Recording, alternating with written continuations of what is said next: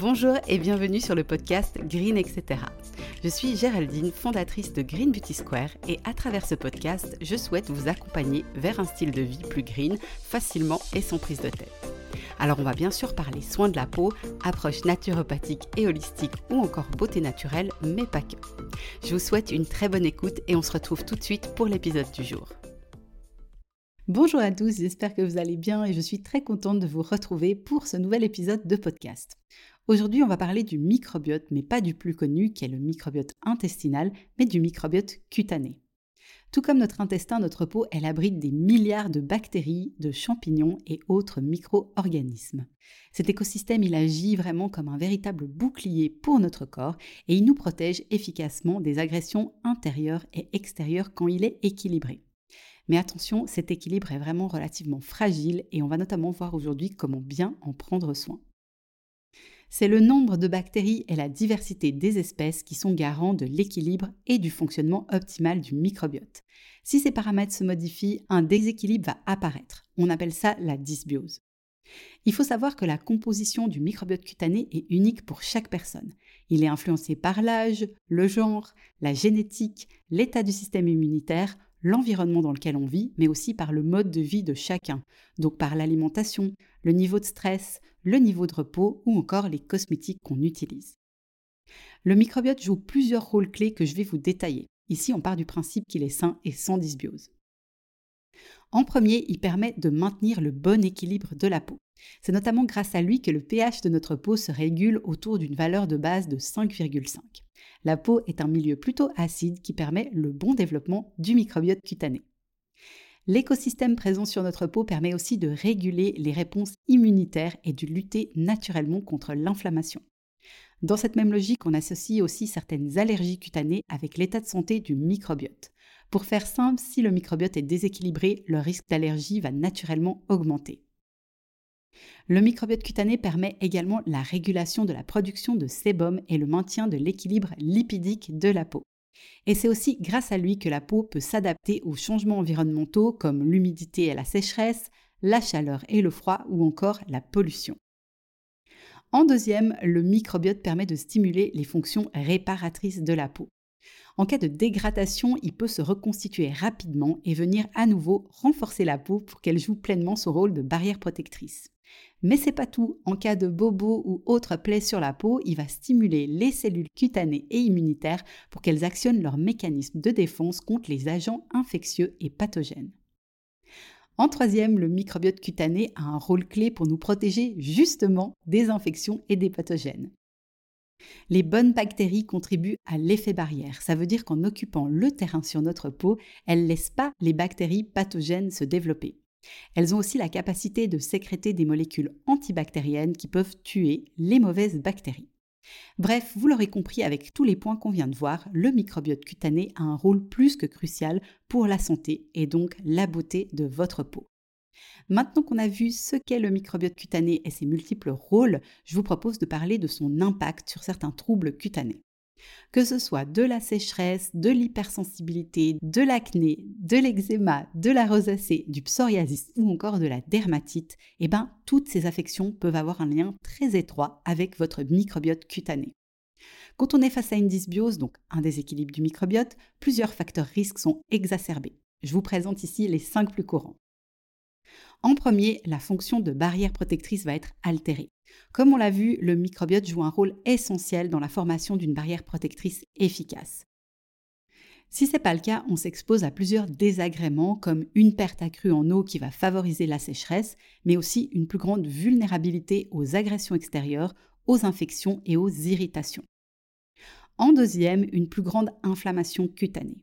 Un microbiote en bonne santé permet de lutter naturellement contre les inflammations. Et au contraire, un état de dysbiose déclenche souvent une réponse inflammatoire locale qui favorise les problèmes cutanés comme l'acné, l'eczéma et toutes les autres affections à composantes inflammatoires. En troisième, je vais vous parler du déséquilibre lipidique de la peau. Il faut savoir que certaines bactéries présentes dans le microbiote cutané sont impliquées dans la régulation des lipides de la peau, y compris la production de sébum. Quand le microbiote se déséquilibre, il y a donc un risque accru de perturber cet équilibre lipidique, ce qui va entraîner, selon les sujets, une peau anormalement sèche ou au contraire une peau anormalement grasse. Quatrième point, des réactions allergiques en hausse. La dysbiose cutanée peut favoriser plus plus plus le risque d'allergie. Quand le microbiote est équilibré, ça contribue à une bonne tolérance immunitaire, mais sa perturbation peut totalement favoriser des réponses allergiques comme par exemple des éruptions cutanées ou encore des démangeaisons. Et cinquième point, une cicatrisation qui va être peu efficace. On sait que le microbiote cutané est directement impliqué dans le processus de cicatrisation. Donc une dysbiose, ce qui va se passer, c'est qu'elle peut ralentir ce processus et perturber les fonctions de réparation naturelle de la peau. Alors comment est-ce qu'on peut bien prendre soin de son microbiote cutané? Comme toujours, l'approche holistique in and out, donc en agissant par l'intérieur et par l'extérieur, est l'approche à privilégier. En interne, c'est particulièrement l'alimentation et la gestion du stress qui sont les piliers fondamentaux. Pour l'alimentation, on reste encore et toujours sur le même concept, à savoir privilégier une alimentation brute, aussi peu transformée que possible et riche en nutriments essentiels. La consommation d'aliments naturellement riches en probiotiques et en prébiotiques est aussi excellente pour chouchouter tant son microbiote intestinal que cutané. On retrouve des probiotiques naturellement dans les produits laitiers fermentés comme les yogourts et les fromages. Attention, petit disclaimer, privilégiez toujours la qualité comme je l'ai expliqué dans l'épisode juste avant celui-ci. Vous en retrouvez aussi dans d'autres produits fermentés comme les légumes lactofermentés, la choucroute, la pâte miso, le tempeh, mais aussi dans les boissons comme le kéfir et le kombucha qui elles aussi sont fermentées. Je vous partage aussi quelques exemples de prébiotiques à ajouter à votre assiette. Vous avez l'ail, l'oignon, les poireaux, les artichauts, les asperges, l'orge, l'avoine, les bananes et les pommes. Vous retrouverez des listes plus complètes de pros et prébiotiques en faisant une petite recherche sur le net. Encore un point important, le microbiote n'aime pas le sucre, donc faites attention à votre apport autant via des aliments sucrés que salés, comme le pain, les pâtes, le riz, etc., qui eux aussi sont riches en sucre malgré les apparences. Pour la gestion du stress, je vous recommande avant tout de soigner votre sommeil, point capital pour être en bonne santé et avoir une belle peau. Alors on n'est pas tous égaux face aux besoins de sommeil, mais ce qui est certain, c'est que de dormir suffisamment est essentiel. Je vous invite donc à écouter la première partie de l'épisode 74 du podcast, dans lequel je vous partage des astuces concrètes à ce sujet.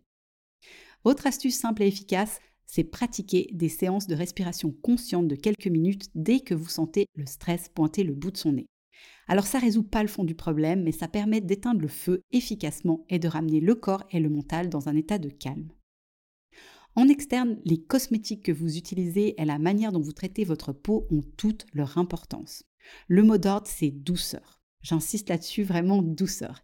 C'est capital de ne pas agresser votre peau avec des substances trop décapantes qui mettraient à mal le microbiote et la barrière cutanée. Il faut faire particulièrement attention aux cosmétiques qui contiennent de l'alcool, du parfum, des grains pour les gommages ou encore des substances moussantes pour les nettoyants visage. Ces produits y vont souvent être bien trop agressifs pour la peau. Dans la même idée, je déconseille aussi d'utiliser des produits spécialement labellisés pour peau grasse ou acnéique. Généralement, ces produits sont vraiment ultra décapants et ça va en aucun cas aider à régler les problèmes. Bien au contraire, la peau va chercher à se défendre en produisant encore plus de sébum. Donc même avec ce type de peau, la douceur est absolument indispensable.